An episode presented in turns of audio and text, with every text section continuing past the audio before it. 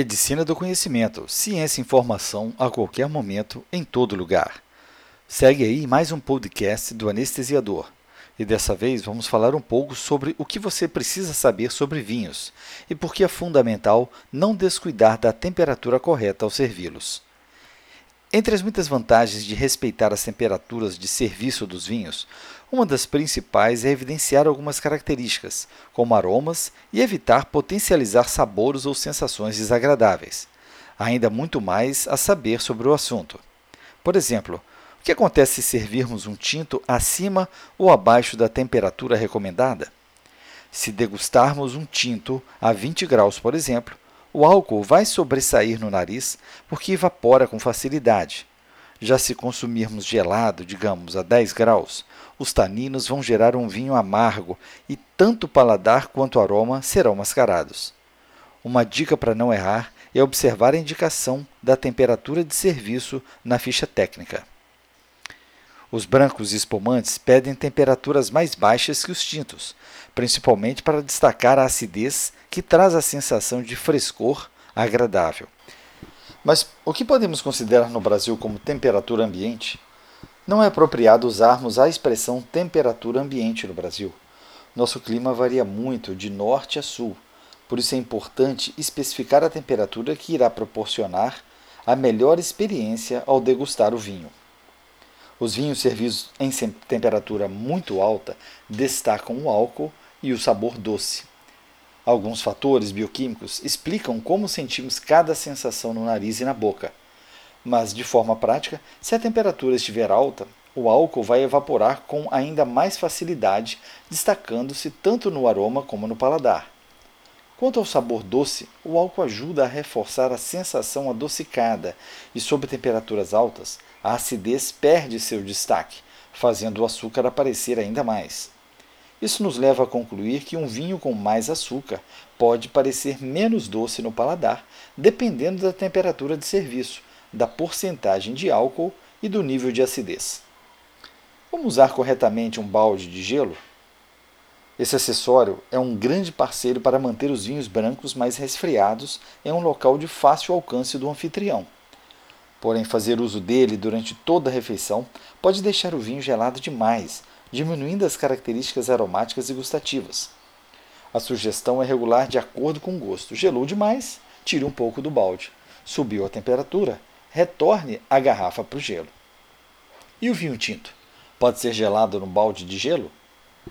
Se a garrafa não estava climatizada antes, não faz mal colocá-lo em um balde de gelo para atingir a temperatura do serviço especificada mais rapidamente.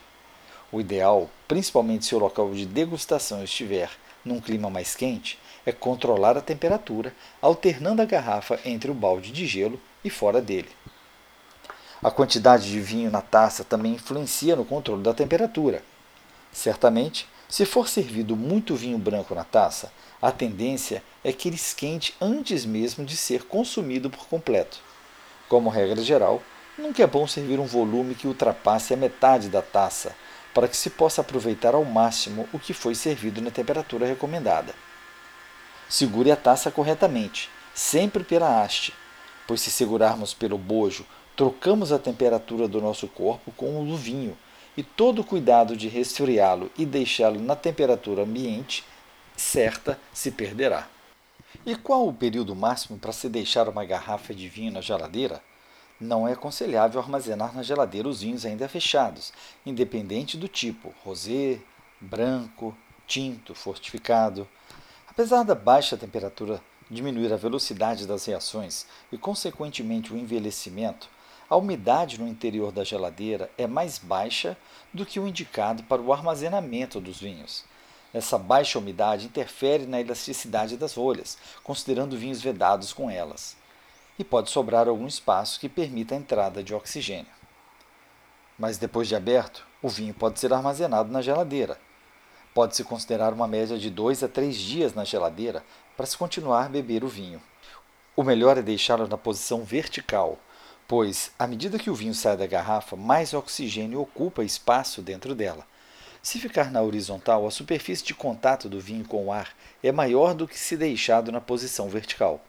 E quanto menos vinho na garrafa, mais rápida a oxidação, já que há mais oxigênio por ali. Os espumantes, por sua vez, perdem o gás muito rapidamente. Por isso, a sugestão é consumir todo o conteúdo da garrafa no dia que for aberta.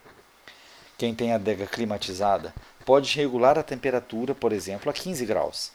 Se essa mesma adega tem vinhos brancos, é só deixá-lo uns 20 minutos no freezer antes de consumi-los, ou entre 40 a 60 minutos na geladeira.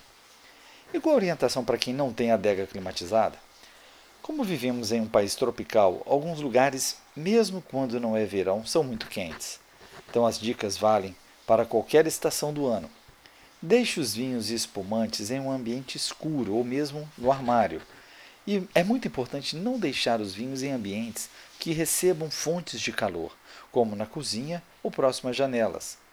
O local deve ser o ambiente da residência com temperatura mais amena. Quanto mais calor o vinho pegar, maior a velocidade das reações químicas e mais rápida será a sua evolução. Para quem não tem termômetro, qual a dica para perceber que o vinho alcançou a temperatura correta? Podemos considerar que 20 minutos no balde de gelo são suficientes para começar a degustação de brancos ou rosés. No freezer, esse período sobe para 30 minutos. Já na geladeira, aproximadamente 2 ou 3 horas.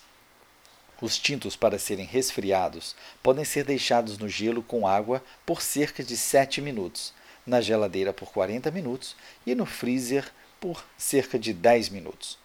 O ideal é ir provando e sentindo a temperatura mais agradável para o seu gosto. Beba com moderação e lembre-se, beba menos e melhor. Este post foi um oferecimento da parceira Aquela Sua Viagem.